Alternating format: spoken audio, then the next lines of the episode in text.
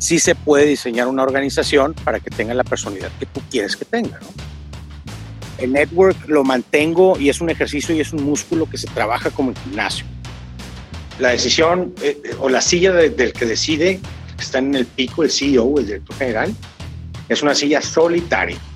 El bullshit o el, rollo, el, el, el robatiempo, es, no, no puedo yo con eso. Y lo único que tiene que ser a largo plazo, por no decir perenne, es decir, nunca caduca, es tu propósito. Bienvenido a CEO Deconstructed. Todos tenemos un sistema operativo, la manera en cómo funcionamos. Aquí queremos entender ese sistema, las herramientas y los modelos mentales que utilizan los que están en la cima, los CEOs. Esa cima casi siempre es solitaria y no siempre agradable, pero definitivamente trascendental. Creemos que no se habla suficiente de esto, que hay en ellos mucha sabiduría aún por capitalizar. Por eso existe CEO Deconstructed. Y es que, porque sabemos que is lonely at the top, por eso queremos subir a la cima con ellos. Hola, ¿qué tal? Bienvenidos a un episodio más del podcast de CEO Deconstructed. En esta ocasión con Américo Ferrara. Américo es un apasionado de la educación y el emprendimiento. Es fundador y líder de Life is Too Short Capital. Tiene más de 10 años en experiencia de fondos de capital de riesgo. Además es el director del Colegio Brillamont, una de las primeras Google Reference Schools en Latinoamérica, acá en Monterrey. Y bueno, Américo cuenta con una amplia eh, educación en temas de innovación y de negocios en el CEDIM, en el IPADE, tiene posgrados de innovación, antropología, cosmología, bueno, es un estuche de monerías y yo quería platicar mucho con él acerca del dinamismo y la flexibilidad que tenemos que tener las organizaciones y nuestros procesos para tomar decisiones sobre todo cómo él toma decisiones como CEO en estos distintos eh, ámbitos de su vida que, él vive. Y, bueno, aún ante la dificultad de asegurar resultados positivos, cómo es importante tomar esas decisiones, eh, tomar riesgos y cómo el aprendizaje juega un rol fundamental en su vida y en la vida de los CEOs. Entonces hablamos de esto muchísimo. Eh, como ustedes saben, estamos apasionados por el tema del aprendizaje en to Learn y nutrirnos de opiniones como las de Américo nos ayuda a seguir nutriendo nuestros productos, nuestros servicios. Específicamente yo quería hablar con él mucho del tema de agilidad, que es uno de nuestros pilares. Tenemos un curso que así se llama Agilidad 2.0, donde embebemos el, el mindset de aprendizaje continuo en las personas y de moverse de manera ágil en este mundo. Y quería hablar con Américo de eso, porque él está además metido en el mundo de la educación y sabía que nos podía dejar cosas muy interesantes. Aunque como bien saben, nos metemos más a, entender la psique y a tratar de construir cómo Américo toma decisiones. Es imposible desvincularlo del tema del aprendizaje con él y en la mayoría con, todos los CEOs, pero con él más específicamente. Entonces, si quieren escuchar cómo Américo toma decisiones, cómo ve el tema del aprendizaje, cómo ve el futuro del trabajo y el futuro de la educación, este es el episodio que estaban esperando. Nos vemos del otro lado del aprendizaje. Gracias por estar aquí. Chao. Bueno, Américo, oye, pues bienvenido a esta entrevista para el podcast de CEO Deconstructed a distancia, este, vía Zoom, como están haciendo muchas cosas y haciendo funcionar el mundo en esta nueva era digital, ¿no? The, show must go on. Eh, Así es. Muchas gracias por la invitación, encantado. Y sí, bueno, esto es una dinámica que pre-entrevista comentábamos, ¿no? Es son situaciones que, que, iban a venir tarde que temprano y simplemente es como un, boost al futuro, ¿no? Tenemos que resolver cosas ya ante la situación. De acuerdísimo. Y bueno, vamos a tratar de hacer esta conversación no tanto del, del, COVID y de todo lo que está pasando ahorita, aunque sin duda saldrá, pero son preguntas que creo que tienen más que ver con, con tu, tu, vida, tu carrera, tu, tu, experiencia como, como CEO. Y la primera pregunta que, que, me gusta hacerle a todos los invitados es, en ese viaje que, nos tiene aquí hoy, pero que te tiene a ti hoy como CEO, ¿cuáles han sido los, los milestones? Creo que nos podemos enfocar en tres, aunque seguramente habrá más, que te han, que dices, estos son los que me han llevado a este momento, estos son los que me han hecho estar donde estoy, los que han sido los breakthroughs de este camino del CEO. Primero yo te diría que me tocó en alguna etapa de mi vida trabajar para empresa y fue un momento corto, fue un año tal vez que yo trabajé para empresa y fue una experiencia muy desagradable. No me gustó, fue la experiencia que a mí me tocó. Seguramente no será la, en todas las empresas, pero a mí me tocó una dinámica, y no voy a decir el nombre, pero es un grupo financiero mundial, grandote. Eh, y no me gustó la dinámica de, de, la corporación, la rigidez de los procesos, la mafia corporativa, eh, no sé, la dinámica de, una empresa eh, tan grande como esas. Y, no sé, no me gustó. Entonces ahí, ahí yo me di cuenta que no nací para vivir dentro de un corporativo, o al menos así en esos términos. Y, eso fue para mí un parte, el, haber trabajado en una empresa eh, de esos tamaños fue como un tema de ver, esta, es la vida en los corporativos. Eh, quiero seguir en esto, no quiero seguir en esto, pero también ah, se, se, dispara en mí un tema de si no te gusta que el tema sea así, no tiene por qué ser así aunque hay un sistema muy rígido que, va a luchar por permanecer así. Es decir, eh, al final del día, eh, eh, entidades tan grandes como gobiernos o corporaciones tan grandes, como decía Keynes, pues la burocracia es la que manda. los C-levels podrán decir lo que quieran, pero la burocracia es la que manda y la que te boicotea o la que hace funcionar la visión de un CEO, ¿no? Entonces, eso me parece que es un gran, gran milestone en mi vida profesional en función de, decir qué significa trabajar dentro o fuera de, un, de una corporación de esos niveles. Ahora me voy del otro lado y digo, también justo después de eso empiezo con una taquería. Y el tema de una taquería para mí fue un tema de, a ver, yo necesito money fast porque yo ya tengo gastos, yo ya me acabo de salir de allá, los ahorros se me van a acabar y pues yo necesito emprender y por lo pronto tengo fijos. Entonces no puedo ponerme ahorita a inventar modelos de negocio, necesito algo que, me dé flujo rápido y vámonos, arrancamos una taquería pequeña y tiene un montón de complejidades, que también fue un gran milestone en mi vida en función de tenía tanta libertad para hacer las cosas como yo quisiera, pero sin duda le agarré valor a los procesos y a la rigidez y a la estructura que, le agregan mucho valor. Entonces me parece que el haber vivido una corporación y, un, una taquería de cero te hacen ver, te hacen poner las cosas en perspectiva, ¿no? Buenísimo. Eh, eh, y el, un tercer milestone, y lo estoy, aunque sí leí las, lo que me comentabas, sí lo leí, pero No, lo, no, lo, profundicé porque no me gusta llegar preparado a, las entrevistas, no me gusta. Buenísimo. Le di, un, le una peinada, ¿no? Entonces me gusta ser como más espontáneo, ¿no? Yo te diría que una tercer, un tercer milestone fue el vivir precisamente Life is Too Short. Cuando yo inicio Life is Too Short, vengo con una que fue hace 10 años, eh, vengo con una experiencia, si se puede llamar experiencia, haber trabajado un año, un año y medio en una corporación grandota, si se puede llamar experiencia haber trabajado cuatro o cinco años de emprendedor, desde vender, vender paletas y tacos y todo lo que tú quieras, eh, digo, más microempresario y micronegocio que, que emprendedor.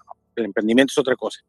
Eh, y llegar a Life is Too Short eh, ya con ambos, ambas experiencias y empezar a plantear eh, metodologías o esquemas o sistemas, pero con la suficiente flexibilidad para que no matasen lo que yo vivía o lo que yo viví en una corporación grandota y ver cómo empezaba a funcionar algo con un con vida propia y con personalidad propia, eh, también fue como un tercer milestone, es decir, al final del día tú puedes diseñar la organización que tú quieres, es decir, al final del día me parece que una corporación de ese tamaño es porque alguien la diseñó así, y algo que empieza muy inflexible puede crecer y seguir inflexible porque alguien lo diseñó así.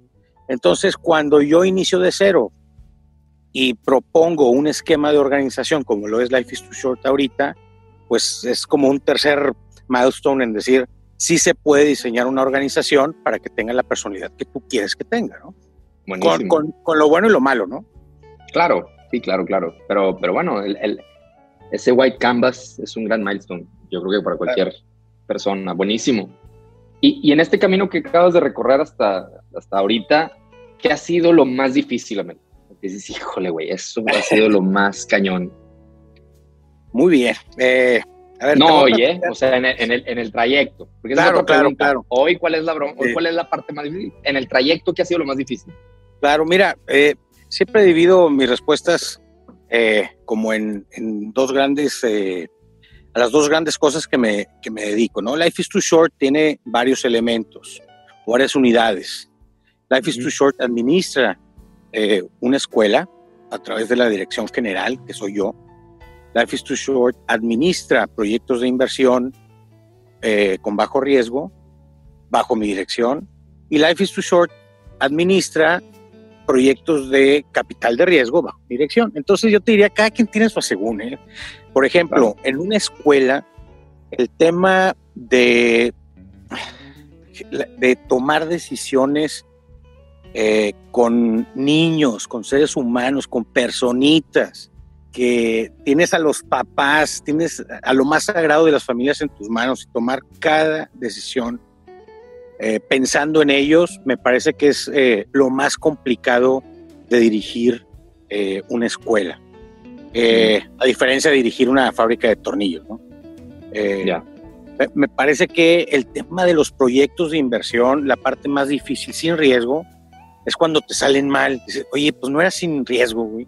O sea, entonces tú dices, oye, chale, es muy difícil eh, decir, eh, déjame ubicar este proyecto que prácticamente no tiene riesgo, es, es echar es un modelo de negocio conocido, con un mercado conocido, con una solución conocida, pues echa a andar, estás abriendo una nueva zona, estás echando a andar una nueva planta, estás bla, bla, pues no tiene como que es un no-brainer, ¿no?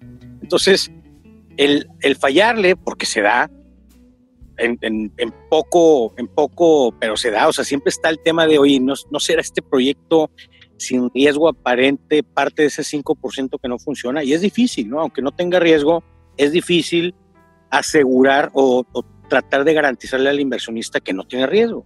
Y en la parte del capital de riesgo, me parece que lo más difícil es, eh, no, no le estaré diciendo que no al próximo gran quitazo, y por contraparte es, no le estaré, no, no le estaré diciendo que sí a lo que va a ser un fracaso rotundo.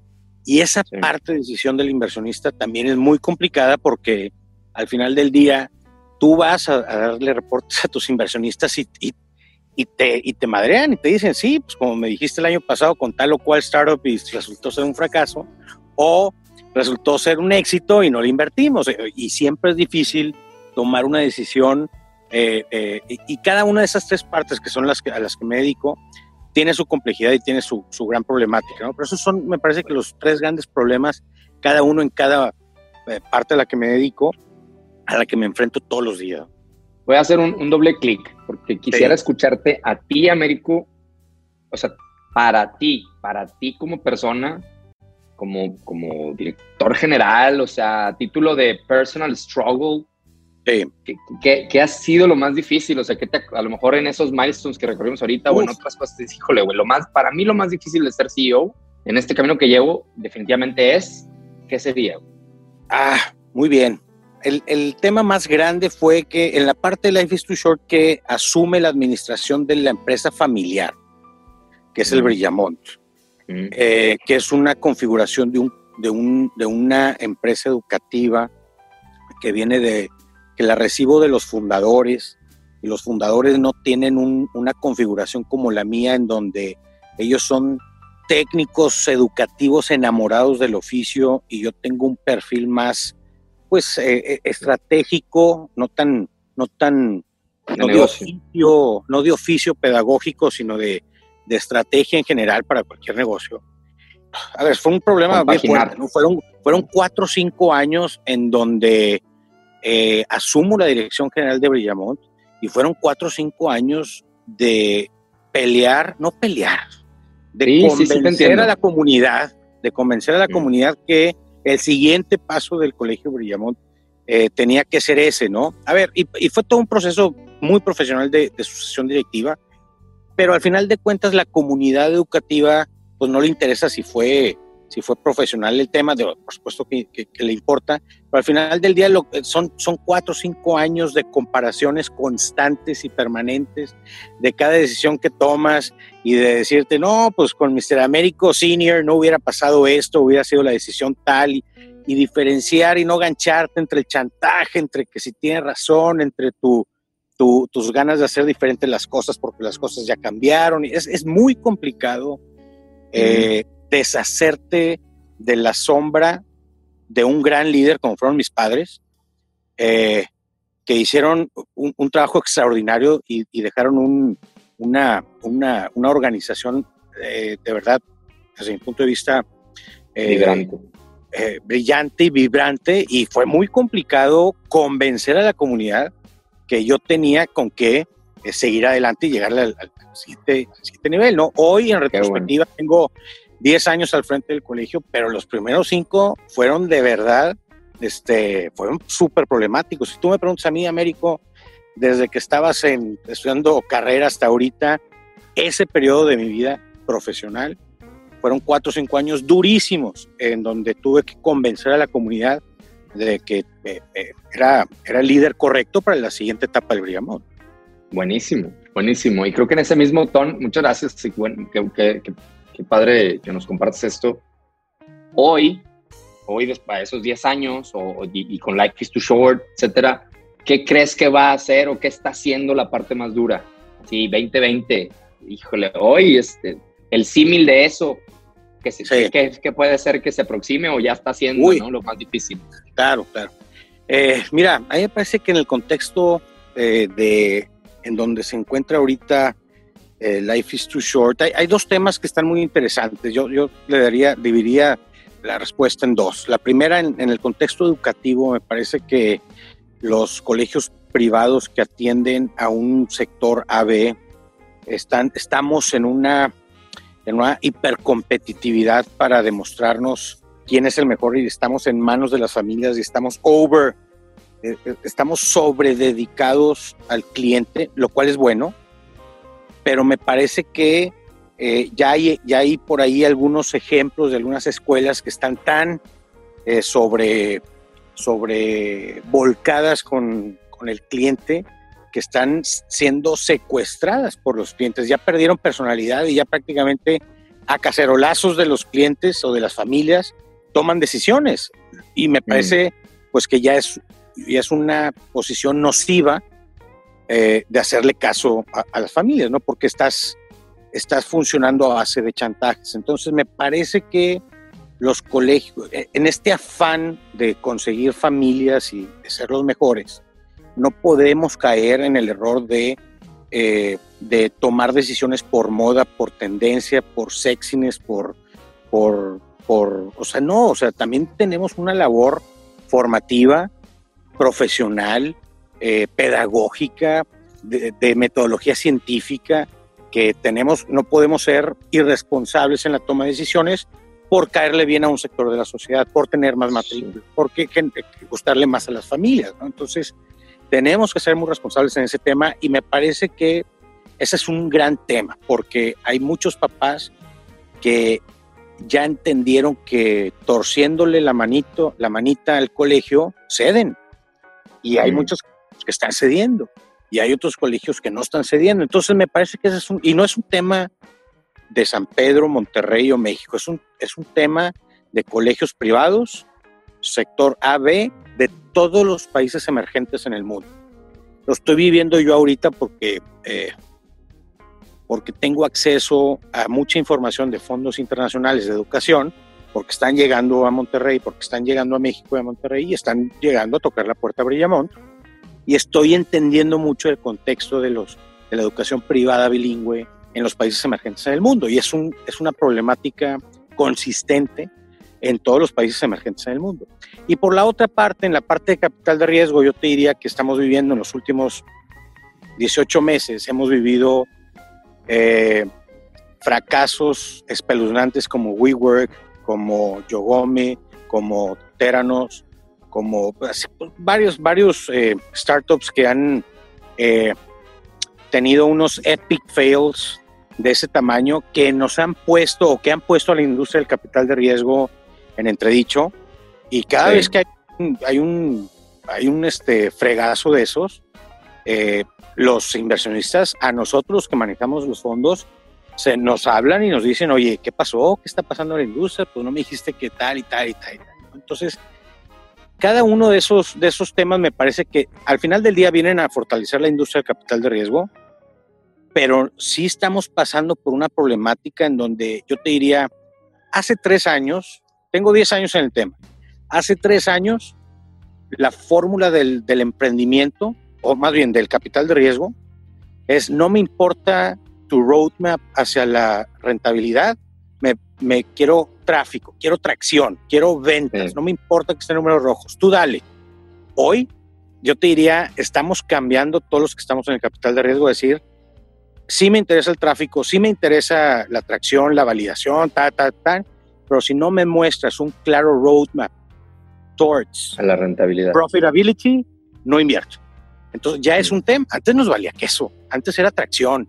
Y tú vendes la startup en números rojos, no importa. Hoy ya no es así. Ya cambiamos. Hay quienes no lo entienden, hay quienes sí lo entienden, pero me parece que a tu pregunta de cuál es la gran problemática de esta industria hoy, me parece que es esa, es eh, que mucha gente no está entendiendo que sí hay que tener eh, un claro roadmap para la, rentabilidad y, si no los logramos entender, los inversionistas se nos van. Buenísimo. Oye, y pasando a un tema más de lo que yo le llamo tu sistema operativo, quisiera meterme un poquito a Américo y sus rutinas de éxito y sus hábitos de éxito. O sea, si describiéramos, si tuviéramos una camarita que te sigue a todos lados, este, una, conciencia que te está echando ahí el ojo, ¿Cuáles son, cuáles son ese, top 3 de, tus rutinas o hábitos de éxito antes de meternos a, temas puntuales? En general, cuando alguien te pregunta o cuando tú mismo te, analizas de esto es lo que me está, me está haciendo exitoso, ¿cuáles son esas rutinas, Américo? Ok. La primera parte es el aprendizaje y el aprendizaje lo hago rutinariamente con diferentes cosas. Dividiría yo mi aprendizaje personal en estudio, ya sea eh, eh, formal, digo que ya, ya ahorita formal casi no lo hago, ¿no? Pero mucho, mucho YouTube y mucho Udemy, mucho Coursera y mucho tal y tal, mucho libro, que es lo mismo, o sea, mucho, mucho consumir eh, documento. ¿Y a qué hora lo consumes? ¿O cómo, se ve ese generalmente, generalmente lo hago entre seis y media y siete y media de la mañana. Llego y lo primero que hago es mi Blinklist, mi Udemy, mi libro, lo que tengo pendiente, lo que tengo activo, pues es a, darle un rato. ¿no? Hola Explorer, gracias por estar aquí. Te quito un minutito solamente para recordarte por qué existe Dare to Learn, cuál es nuestro propósito. Y es que nuestro propósito es ayudarte a ti y a tu organización, a tus equipos, a hacerle frente al futuro del trabajo. ¿Cómo lo hacemos? A través de nuestras experiencias de aprendizaje, nuestros cursos, nuestras conferencias, nuestros talleres, que se abocan a desarrollar las capabilities humanas más relevantes para que todos podamos hacer frente a los retos del presente y del futuro del trabajo. Te invitamos a que conozcas nuestra oferta en dertulearn.com.mx o mejor aún, me puedes enviar un correo directamente a diego.dertulearn.com.mx y juntos podemos explorar cómo podemos ayudarte justamente con tus retos de talento, tus retos de aprendizaje y justamente el desarrollo de tu gente para hacerle frente al futuro del trabajo que ya es presente. Como una pequeña muestra de agradecimiento por ser parte de la comunidad de Dare to Learn, queremos regalarte un 70% de descuento en uno de nuestros cursos estrella, Time Ownership.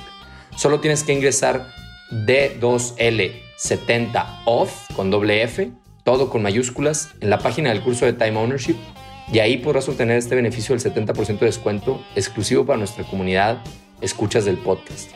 Solamente quiero decirte que esto es una pequeña muestra de lo que podemos hacer por ti pero tenemos mucho más que ofrecerte. Te queremos dar este pequeño regalo para que empieces a atreverte a ser dueño de tu tiempo y atreverte a aprender como ya lo estás haciendo. Gracias de nuevo por estar aquí y de vuelta con el invitado. Dare to Learn. Eh, le podría dar un doble también a, a, los viajes. Trato de echarme un par de viajes de dos o tres semanas al año que sean profesional académicos. ¿no? El último que hice lo hice en noviembre me fui dos semanas a conocer todo el sistema educativo en Israel. Eh, y eso lo trato de hacer dos o tres veces al año, ¿no? Buenísimo. Eh, y el mentoreo, el, tener eh, mentores. tengo un par de mentores educativos, un par de mentores que tienen que ver con capital de riesgo, un par de mentores. Tengo cuatro o cinco personas que me ayudan con el tema eh, de, educación, de capital de riesgo y un tema personal, ¿no? Familia, vida y familia, digámoslo así. Y eh, juntarme con ellos una vez cada 15 días, una vez cada semana, perdón, cada 15 días, cada mes, eh, pues me, ayuda mucho. Todo eso es aprendizaje, ¿no? Entonces, si yo te puedo decir parte de mis rutinas ganadoras, pues esa parte de aprendizaje que tiene que ver con consumir papers, viajar, pero con agenda, ¿no? No, no viajar a la playa, claro. viajar con agenda y mentores. Me parece que los mentores es algo que, me sirve mucho, sí. Eso, los mentores, ¿son mentores amigos? ¿Son mentores que les pagas por su servicio? ¿Hay algún quid pro quo? ¿Cómo funciona? Eh, fíjate que son arreglos diferentes. A nadie le pago. Sí, sí he recibido propuestas por ahí de, gente muy exitosa eh, que me ha dicho, oye, yo le pagué a este cuate y fíjate qué tal y tal, y me llevó y muy bien, sí, y, y sí he tenido entrevistas, lo he intentado, no me parece que sea lo mejor, a cada quien le sirve de cosas diferentes, pero generalmente son gente conocida que, que me estima o estimo mucho, o, o nos estimamos mucho. Eh, y sí, generalmente hay un agradecimiento, es decir, les acerco inversiones o, yo también a ver qué, qué, cosa tienes tú en tu negocio o en tu empresa que yo te pueda ayudar. O si, hay un tema de ganar, ganar y me meto yo con ellos a, a ver qué, cuáles son sus pains, ¿no?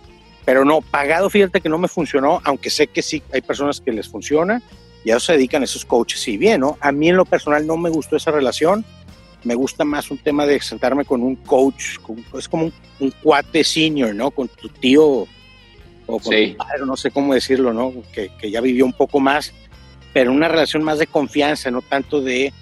Porque me sentí, fíjate que como un, digo, nunca he ido con un psicólogo, pero yo, yo siento que si voy con un psicólogo y me siento, pues me traen una hora así, este, checking, checking the hour por los 500 dólares la hora, no lo sé, no me gustó la dinámica pero todos los mentores son, son gente que, que nos estimamos y sí trato de, y no me lo piden, ¿eh? pero sí trato de corresponderles con algo. Buenísimo. Eh, Buen, buenísimo, buenísimo. ¿No? Y, súper bien, esa, era la pregunta, ¿no? O sea, que, que tanto era algo que eh, sí agendado, pero con ese quid pro quo creo que está, muy claro. Oye, y, y ahora... Te, quisiera mencionar dos cosas más que me parece que son importantes. Mi network es importantísimo. El, network lo mantengo y es un ejercicio y es un músculo que se trabaja como en gimnasio. Entonces yo trato de tener eh, siempre una mesa de gente que no se conozca entre sí, convocarlos a una comida, a una cena y generar network y conectar gente con gente, ¿no? Eso me sirve muchísimo. La gente sabe que tengo network y me levanta el teléfono para y me encanta hacer eso porque estás te ubicas como en el centro como en el centro de la transición de la información, ¿no? Eres como el no de la, de la información, entonces estás enterado de todo lo que está pasando. Tercero, eh, trato de conocer gente nueva, eh, de manera rutinaria, trato de tener a un par de personas que no conozca, pero que me hayan, eh, que haya escuchado cosas buenas de ellos en alguna entrevista o algún tal, trato de tener una sesión con ellos para conocernos. Sin otra cosa que hoy no, no, quiero invertir ni que me piches, no, nada más quiero saber qué haces, qué hago hoy, padre, nos tenemos en el radar y tal. Yo creo que esas tres cosas me, eh, te podría decir que de manera rutinaria que se me ven ahorita a la mente, las, las he hecho durante mucho tiempo y me sirven muchísimo. Buenísimo, y me consta porque esa última fue como nos conocimos. Sí, sí, sí, sí.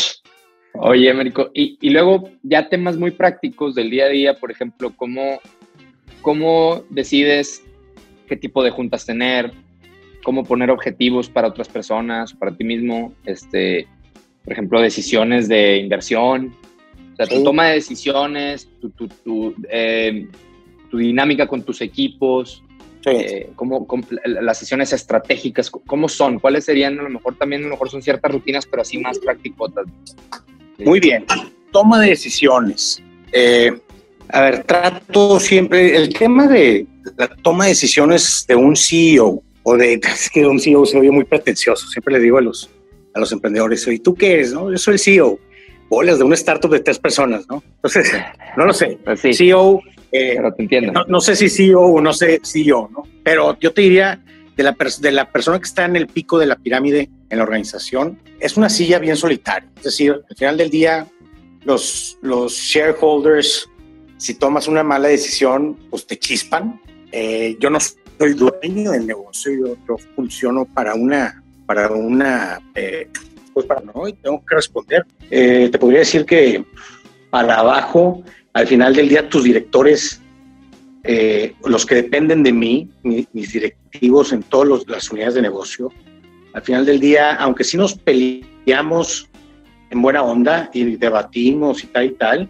pues sí, al final del día eh, la decisión es mía. Es decir, yo no puedo nunca decir, fue tu decisión y te vas y yo no me equivoqué, ¿no? O sea, tienes que, que también aceptar tu responsabilidad. Entonces, hay que entender siempre que la decisión eh, o la silla del que decide, que está en el pico, el CEO, el director general, es una silla solitaria, ¿no? Y no puedes eh,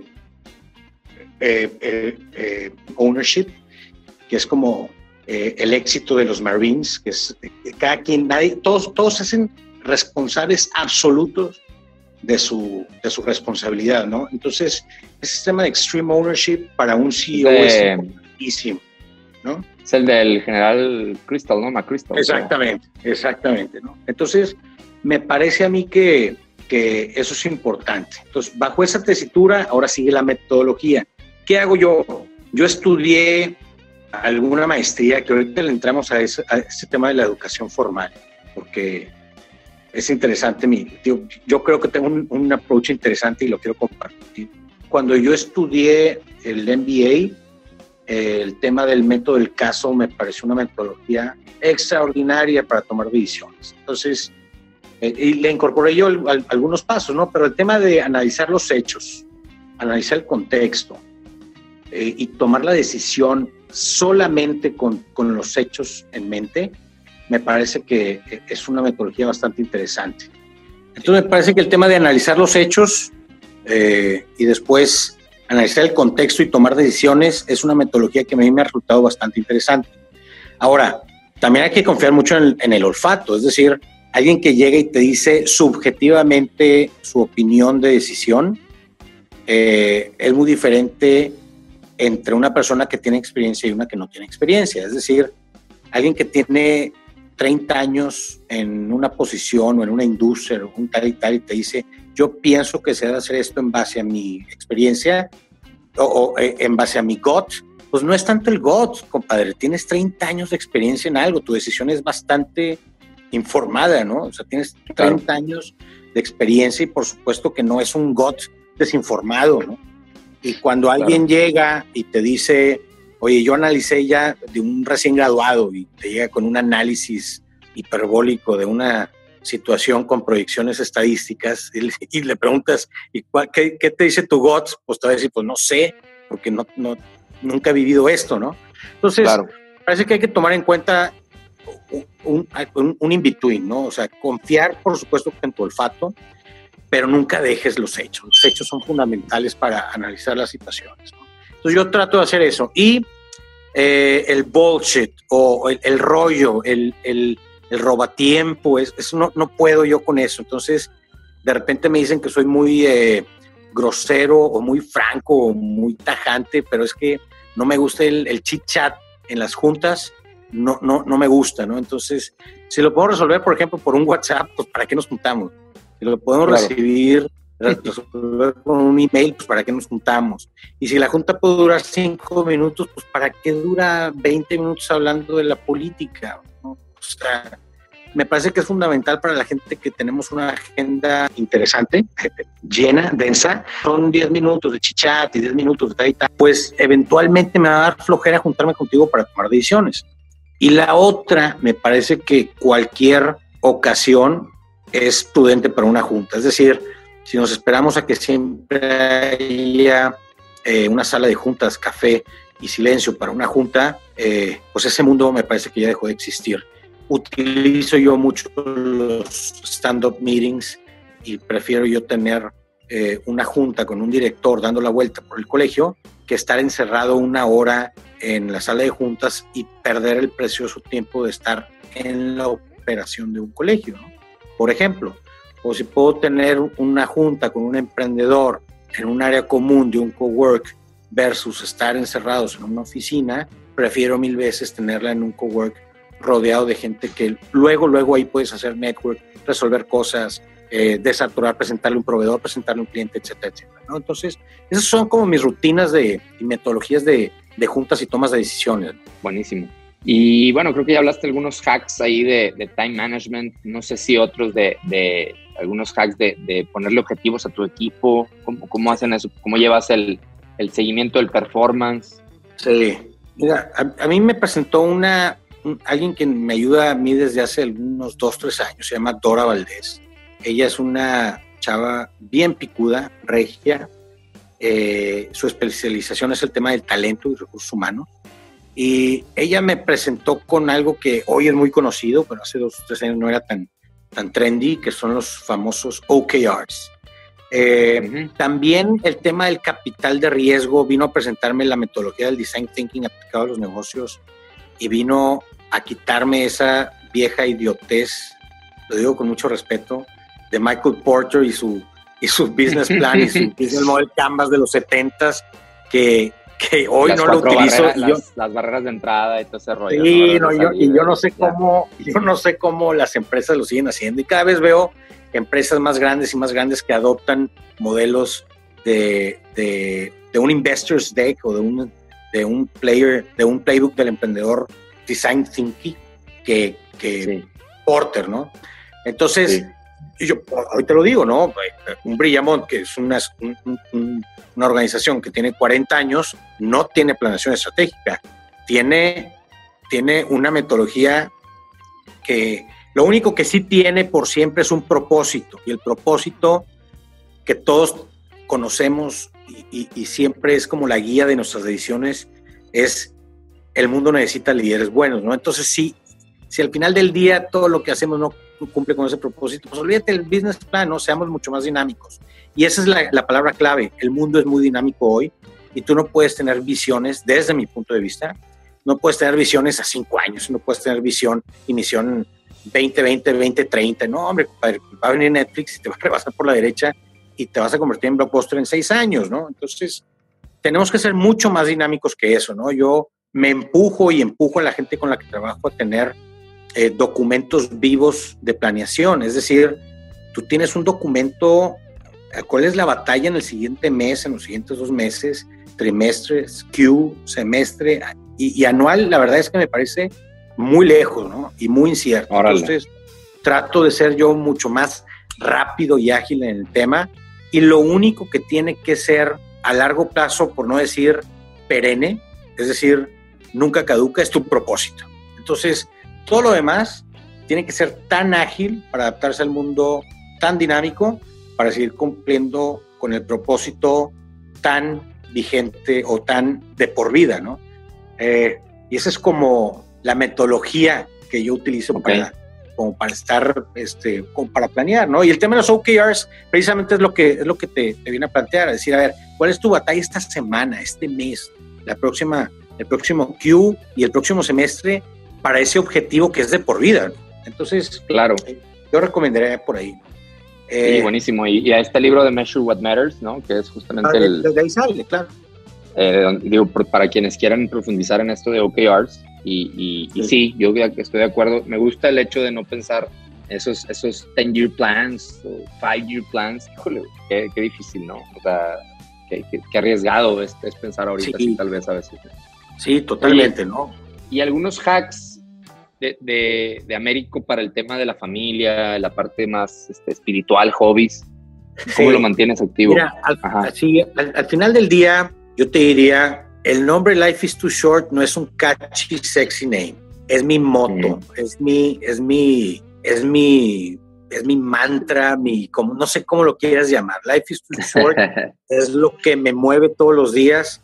Es el recurso más preciado que el ser humano tiene cualquier ser vivo es lo más preciado que tiene el tiempo. Y si vamos a gastar parte de nuestro tiempo en temas que no son relevantes, que no te van a sumar, que no tal y tal, a mí me parece que es un desperdicio de vida. Entonces, eh, o es un desperdicio de momento, recursos eh, no renovables preciosos. Y cuando hablamos de recursos no renovables para tu vida, son cosas que jamás vas a recuperar tu tiempo, ¿no? Entonces, tengo bien claro que al final del día yo lo que hago y todo lo que hago, así como para el colegio, para Brillamont, su mantra, su propósito es el mundo necesita líderes humanistas, líderes buenos. Mi mantra personal porque si hablamos de Life is Too Short, eh, tendría que completarlo, ¿no? Es Life is Too Short, entonces aprovecha tu familia. Life is Too Short, disfruta tus amigos. Life is Too Short, disfruta tus, tus pasiones, ¿no? Entonces yo tengo bien claro que mi pasión es mi familia, mi pasión son mis amigos, mi pasión es la gastronomía, mi pasión es viajar, mi, pasión es aprender. Entonces, todo lo que no le sume a, esa, a esas pasiones, eh, pues lo resuelvo con Life is Too Short. Y es como el filtro. Y dices, oye, ¿esto me aporta a esto? No, bueno, pues tanta, ¿no? Entonces, yo te diría, si hay, si hay jornadas de trabajo que en cualquiera de las unidades de negocio de Life is Too Short le quiten tiempo a mi pasión ulterior, que es mi familia, mis amigos, mi aprendizaje, mi, pasión por los Ibarita y por viajar, diría, pues ya no está valiendo la pena vivir así. Es decir, eh, entiendo el tema de la responsabilidad, pero pues yo prefiero vivir modestamente y cumplir con mi... Es decir, si hay un trabajo que me demande quitarle tiempo a mi familia, a mis amigos, a mis pasiones, pues mejor vamos a contratar a alguien más y yo prefiero vivir eh, más modestamente o de una manera más modesta, para decirlo correctamente, pero, cumplir con mis objetivos ulteriores, porque al final del día vivo, life is too short, ¿no? Vivo por mis, por mis pasiones ulteriores y no por mi responsabilidad en el trabajo. El trabajo es un medio, es un fin, ¿no? Que está, eso está trilladísimo, bueno, pero con, el, con el filtro de life is too short, me queda a mí muy claro cuando le estoy quitando tiempo a, a mi a mi razón de vivir, que al final del día es mi familia, mis amigos, viajar, eh, conocer, etcétera, etcétera. Y lo haces por diseño, me imagino, o sea, lo tienes en tu calendario, lo tienes, o sea... Sin duda, sin duda. Este, este, tipo de cosas no, no son casuales, ¿no? O sea, están súper no, no, no, diseñadas. claro, por ejemplo, yo te diría, no pasan más de dos o tres días sin que yo me vaya a cenar solo con Gilda, mi esposa. No pasan más de dos o tres días sin ver a mis amigos. No pasan más de dos o tres meses del contexto de mi ciudad. Eh, no pasa un viernes, sábado y domingo después de las tres de la tarde el viernes sin que, que yo tenga un, algo del trabajo. Es decir, yo me desconecto y me desconecto y con permiso. Y primero son mis hijos y mi familia, porque para eso me la partí en la semana, ¿no? no, no, no, no vivo para el trabajo. ¿no? Y si yo no puedo diseñar a la organización para que viva sin mí, para que funcione sin mí, si yo no puedo diseñar a la organización o a la estructura organizacional, al talento para que pueda decidir, para que pueda hacer cosas sin mi presencia, sin mi tal y tal, pues estoy siendo como muy eh, ineficiente en el tema, ¿no? Es más, estoy siéndole, estoy siendo irresponsable como CEO, estoy diciendo a mis, a mis shareholders, este, oigan, tienen una, estoy diseñándoles una organización tan pobre que sin mí no, no se mueve, ¿no? Entonces, me parece este responsable hacerlo. Entonces, me parece que es un win-win por todas partes el diseñar organizaciones que funcionen sin ti, para que al final del día, como tú bien dices, por mi diseño personal, pueda funcionar para que yo pueda dedicarme a lo que verdaderamente quiero hacer en la vida, que es, son mis pasiones ulteriores, ¿no? Pero sí, es por diseño, y si yo no pongo esos límites y no los respeto, eh, pues ese life is too short pues no sirve para nada. Buenísimo. Oye, mira, nos, nos, hemos tomado el tiempo necesario para contestar estas cosas, ya está padrísimo. Quisiera ver si podemos las siguientes preguntas hacerlas, y son varias, son como cuatro o cinco, eh, en, en, rapid fire mode, a ver si se puede. Órale, órale, órale. A ver, shoot. Una, una recomendación práctica para una persona que está aspirando que según él quiere ser CEO o está empezando así, como decíamos, es el CEO de tres, en ese momento el camino, ¿cuál es la recomendación más práctica? No estudies para ser Godín, estudia mejor sociología para entender a tu mercado. Ahora, para, sociología ah, sobre MBA, perdón. Ok, ok, ok, sociología over MBA, buenísimo, me encanta. Eh, para alguien que ya tiene cierto tiempo, o sea, un peer tuyo, por ejemplo, o alguien que a lo mejor no tiene tanto tiempo, pero que ya, ya es un CEO de una empresa, no es el, el, el, microempresario que está empezando o el founder, el emprendedor inicial, que ya lleva un ratito de todo lo que le acabamos, de, a lo mejor de lo que acabas de platicar o otra cosa, una recomendación práctica para ellos. adopta la flexibilidad y dinamismo, manda el carajo a Porter y a las visiones de 10 años. buenísimo, buenísimo, buenísimo. ¿Cuál es una decisión que te hubiera gustado hacer antes? Y, uf, hubiera estudiado 10 años que estudié para ser un godín financiero, se los hubiera invertido a temas de estrategia y de conocimiento de, mis, de mi área de, eh, de, desarrollo. Buenísimo. O sea, más antropología, sociología y estudio de educativos y de, en vez de MBAs y administración y, y tal y tal. Buenísimo. El otro día escuchaba, eh, bueno, hace mucho, y, es alguien a que admiro mucho, a John Maeda, eh, que, decía, sí vayan a la universidad, pero vayan a aprender filosofía, vayan a aprender empatía, vayan a aprender compasión, vayan a aprender eh, latín, güey, o sea, vayan a aprender eso, mensaje. Claro. a eso, güey. Sí está padre, es un buen hub para aprender esas cosas, güey, pero... No, y, y hay, y, hay, godines, hay godines glorificados, hay gente, hay gente que es muy buena haciendo contador glorificado, pues déjalos a ellos, ¿no? Tú no eres un contador glorificado, eres un CEO, ¿no? Claro, buenísimo. Si pudieras eliminar una práctica de negocio actual, ¿cuál sería y por qué? La política corporativa. Eso es lo que dejaría fuera. Buenísimo. Creo que todo el mundo lo entiende a qué te refieres, sobre todo si has trabajado alguna vez en una empresa, está clarísimo a qué te refieres. Oye, y tres, tres habilidades que dices, los líderes del futuro, estas tres, más les vale que las traigan o que las empiecen a desarrollar sí o sí. Ah, me encanta eso. Fíjate que yo, discúlpame que no sea un, machine gun answer, pero bueno, dale, voy a hacer versión machine, versión machine gun, inteligencia, energía y honestidad. Ahora sí, doble clic.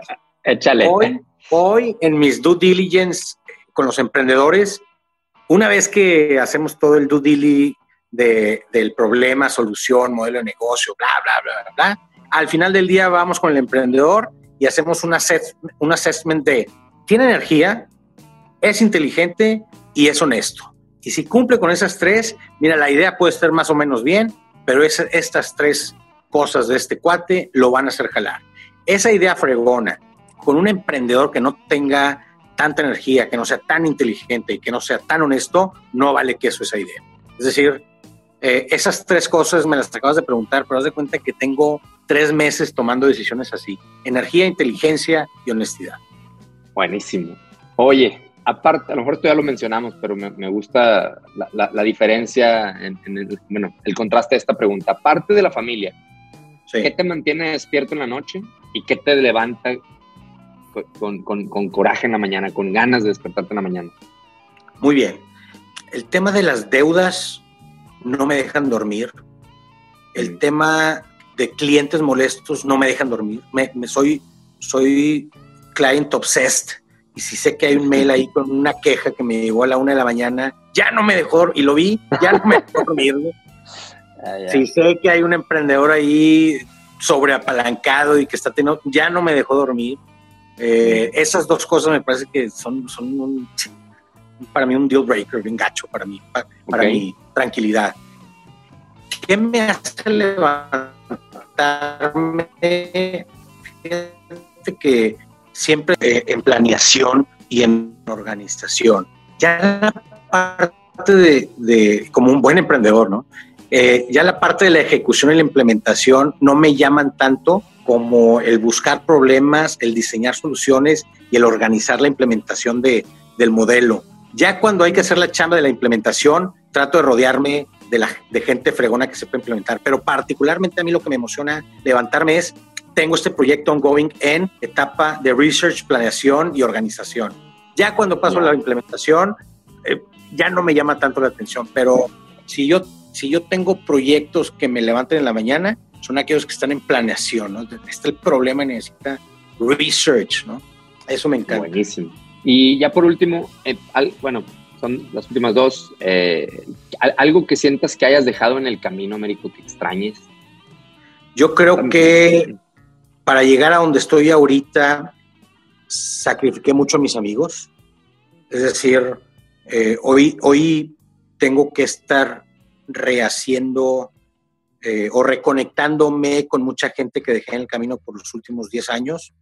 Y, creo que este tren del mundo occidental, por supuesto que no, quiero decir que en el oriental no existe, ¿no? pero este concepto de workaholic, eh, no, no ves todo lo que pierdes sino hasta que llegas a tus 40, ya, es mi caso, ¿no?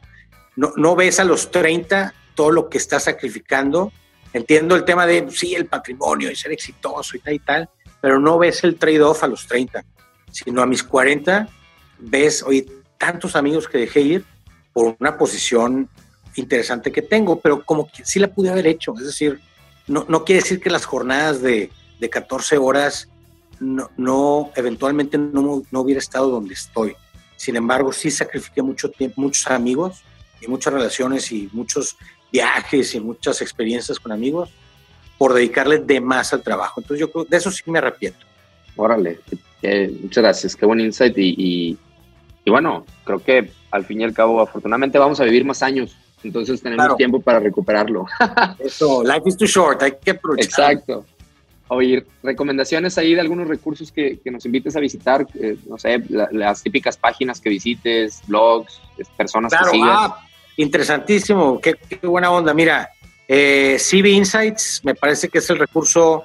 Eh, Está buenísimo el newsletter, hasta escriben con humor y todo. No, CB Insights, la verdad es que es un, es un mundo de información para tomar decisiones. Quien diga que no tiene elementos para, para encontrar problemáticas en el mundo, pues basta con Insights para encontrar problemas para ese negocio. ¿no? Eh, otro que me encanta es Visual Capitalist. Visual Capitalist es un, son unos cuates en Canadá que generan infografías y cuadros sinópticos, pero como balas, como metralletas de manera diaria, y te esquematizan eh, industrias, problemas, soluciones, mercados, eh, de manera muy digerible, y puedes tú entender temas muy complejos de una manera muy sencilla. Visual Capitalist. Y me parece que el, epítome de la formación y el, futuro del, lifelong learning, edX.org, edx.org, es un recurso que yo eh, decidí hace, no sé, cinco o seis años terminar en definitiva, cuando estaba a punto de iniciar otra maestría, slash un doctorado, me encontré con edX.org y dije, no tiene sentido seguir obteniendo grados en un mundo que no exige grados. Y entonces encontré edX.org y es un, un, eh, cúmulo de 220 universidades alrededor del mundo que están diciendo eh, trash degrees, eh, mándalos por un tubo, ponte a estudiar lo que tú quieras cuando tú quieras, a la hora que tú quieras, lo que te apasione y aquí están los recursos gratis. Y edX.org es algo que yo le recomiendo a los lifelong learners que no les interesen los, los grados académicos, eh, me parece que es el futuro de la educación. Buenísimo. Y ese es casi comercial para el otro podcast de Dare to Learn, que se llama Dare to Learn. Ahí para que, igual. buenísimo. Oye, pues muchas gracias, Américo. Este, aparte de Parting Talks que nos quieras compartir y, sobre todo dónde te podemos encontrar, dónde pueden seguirte eh, la, la, audiencia. Gracias. Todas mis redes son Américo Ferrara. Eh, soy, eh, estoy siempre disponible, trato de contestar eh, rápidamente por mis redes. Quien no me encuentre es porque no me busca, pero yo estoy atento a todas mis redes en Américo Ferrara. Buenísimo. Eh, ahí ahí los, los pondremos los links ahí en el episodio. Y pues sí, que sí, que te sigan porque siempre estás publicando cosas muy interesantes. Y pues nada más, Américo, agradecerte esto, este tiempo, estos insights y la, la transparencia, la apertura y, yo sé que le vamos a sacar mucho provecho todos a esta conversación. No, hombre, muchas gracias y encantado. Cuando quieran, yo aquí estoy a sus órdenes. Muy bien. Bueno, los dejo a todos con, con este cierre. Nos vemos pronto. Gracias por acompañarnos en un episodio más del podcast de CEO Deconstructed. Por favor, como siempre, ayúdanos a compartir en tus redes sociales o en las nuestras lo que hayas aprendido, eh, algo que despierte tu curiosidad y así logramos que esta comunidad de Learning Explorers y de gente que aprende de otros grandes crezca, ¿no? Tú ya eres parte, pero ayúdanos a que más gente le llegue este contenido de valor. Estamos seguros que siempre puede haber alguien que pueda sacarle mucho provecho. Síguenos en Instagram como Dare to Learn MX, en Facebook, YouTube y LinkedIn estamos como Dare to Learn. Y si quieres tener una conversación más directa conmigo, me puedes escribir directamente a mi correo diego.dertulearn.com.mx o visitarnos en la página de dertulearn.com.mx para ver todo lo que tenemos para ofrecerte a ti y a tu empresa. De nuevo, muchas gracias y como siempre no me puedo ir sin agradecer a mi amigo de toda la vida y brother Rodolfo Rudy Gallardo, que es el máster de la postproducción de estos audios y que tiene esa magia en las manos que deja estos episodios con la más alta calidad. Eh, si te interesa contactar a Rudy para algo de producción de audio, lo puedes encontrar en, en el mail producciones orga, gmail.com o en Instagram como producciones orga. Y bueno, sin mucho más, agradecerte de nuevo tus ganas de aprender y el atreverte a aprender. Dare to Learn.